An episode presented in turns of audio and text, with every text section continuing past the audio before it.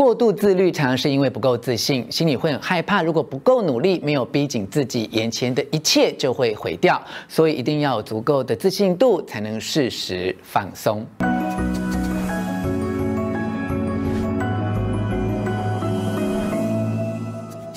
我是吴若权，欢迎来到幸福书房。邀请透过 YouTube 收看幸福书房，但还没有订阅的书友，按下订阅的按钮，开启铃铛通知，免费订阅我的频道。同时欢迎默默 TV 以及买 video 的观众加入吴若权幸福书房。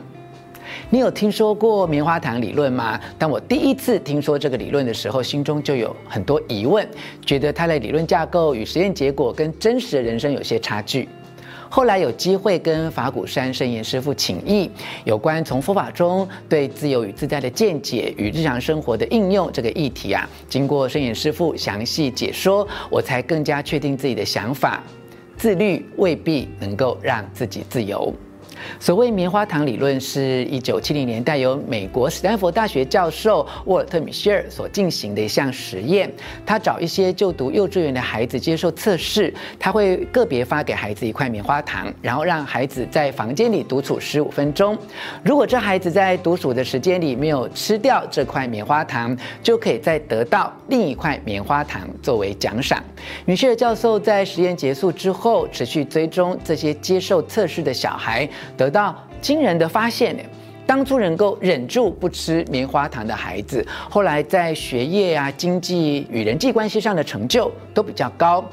有畅销作家根据这个实验结果提出棉花糖理论。勉励读者克制一时享乐，就能拥有永远美好未来。虽然我自己是一个非常自律的人，也认为自律是自己很重要的一项特质，但是当时看过这本书之后，可能是印证了自己过去成长过程中和实验结果完全不同的遭遇。很直觉的疑惑是：哦，在真实人生里，未必有这么清楚而确定的规则。无论你忍耐过十五分钟、十五小时，甚至十五年，都没有人会有义务或遵守承诺会给你另一颗棉花糖。后来哦，果然陆续有其他学者提出了不同见解哦，连当初实验主持人米歇尔教授自己都对这实验重新做出了不同的诠释与建议啊。米歇尔教授重新定调。人类哦，既是尽情享乐的蟋蟀，也是勤奋工作的蚂蚁。这两种截然不同的个性，其实都并存在大脑的结构中。我们必须适时平衡，才能够真正享受人生。诶，究竟我们什么时候该严格自律，什么时候该享受自由呢？多年前，我向法鼓山圣严师父请益，有关佛法中对于自由自在的看法，以及如何应用在日常生活之中。在圣严师父的详尽解说之后，获得非常宝贵而实用的知识与做法。这些内容收录在由天下生活出版的《正面的解读：逆向的思考》这本书中。这次我摘录其中有关自由与自在这个篇章中的三个重点，和你分享：一、过度自律是捆绑自己。二，有自信的自律才能自由；三，放下自己才是真自由。现在就从第一个重点开始和你分享哦。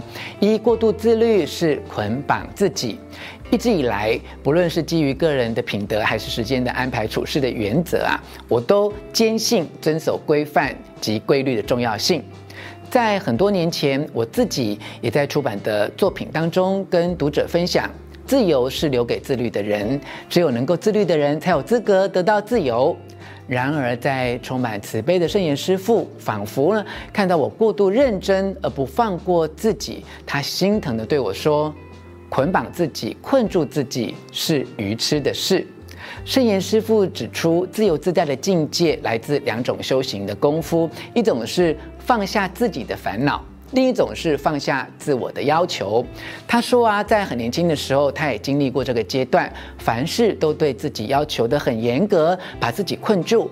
然而在修行过程之中，真正需要的是把握一个心愿、一个大方向、大目标。大原则就好，因为在向前走的过程中会发生什么事，没有人能够预料。大环境会变化，自己的身体状况会变化，生活的条件会变化，可以运用的资源也会变化，这些都是没有办法事先精算的事。在很多时候，自己认为一定可以到手的，不一定会到手，凡是没有想到的机缘到的时候，它就会出现。过度要求自己，容易执着于太琐碎的细节，就像是预先设定一些陷阱，让自己掉下泥沼，是很可惜的事。因此，只要尽心尽力去做就好。保持弹性才能应变，不要太过度要求自己，在特定的时间之内或什么范围之内必须完成太大的目标或超过自己能力范围的工作，而且还必须留着弹性调整的空间。万一啊碰到意外的状况时，可以应变，让自己的心态、时间、工作乃至于所有的状况都有足够的空间，才能感觉是自由的。接下来要聊的是我为你摘要的下一个重点：二，有自信的自律才能自由。听到圣严师父的开示，当时我内心那个疲惫而不安的自己哦，如沐春风般的获得抚慰，我才真正明白，过度自律其实是因为不够自信。圣严师父所描述的自由，来自他多年修行的功力，扎实而深厚的基础啊，呃，奠定十分稳定的自信。相对之下，当年的我问题出在缺乏自信。我一直很害怕，如果不够努力，没有逼紧自己，眼前的一切就会毁掉。所以要有足够的自信度，才能够适时的放松，在一个既定的方向上尽力而为，但不要太勉强自己，否则就不自由了。对自己能力的认定也很重要，这就是自信。对自己要求太高太苛，其实相对反映出来的就是自信不够。而心灵上的自我禁锢，常来自情绪的紧张，这不是能力的不足。所以我们要常常练习把身体放松，把心放下。最基本的入门就是从静坐冥想开始，这对纾解压力、放松心情有很大的帮助。当然了，以上所说追求自由要放轻松的建议哦，是提供给已经具备生活目标的人。如果一个人呢、啊、浑浑沌沌，不知道自己要做什么，目标不明确，做事情没计划，就不适合让自己活得太过于松散。因为有目标的放松是自由，没目标的放松就变成放逸哦。好，接下来我们再来聊聊，那什么是真正的自由呢？三，放下自己才是真自由。自由之所以可贵，是在于一切决定都是自我的选择，也就是在要做或不做之间，凭自由意识做出抉择，只做该做的，不该做的就不做，不逃避该尽的责任，也不贪求超过自己能力范围以外的承担。一位家庭主妇同时扮演妈妈的角色，她可能会说：“我为了照顾家庭和小孩，不能够常常和好姐妹一起去享受下午茶的悠闲时光。”而企业高阶主管必须对经营管理很有使命感，因此有时候也会感觉到自己身不由己啊。例如，他一旦跟女明星私下见面接触，就可能传出绯闻，而且还可能因此背负影响企业股价的责任。以上这两个例子哦，是不是就真的不自由了呢？摄影师傅一针见血地指出，只要是出于自愿的选择，就是自由；如果不是自愿的选择，就是不自由。既然愿意主动承担责任，这是一种出自于自己的选择，就不能说是牺牲哦。选择承担责任，不是被别人强迫去做，即使他需要付出努力，过程中也会有压力，但这就叫做自由。人生每件事都是取舍的练习。现代人烦恼不自由，很多状况是因为不够尊重自己的选择，不愿意对自己的选择负责所引起的。自由的真谛是你所做的一切都是出自于本身自愿的选择。例如，结婚是要对配偶尽到责任，夫妻就不能各自在外面呃交往谈感情，呃有这样的男女朋友关系，愿意节制自己在交友上的念头，以保障双方婚姻的品质，才能够真正拥有内心的自由。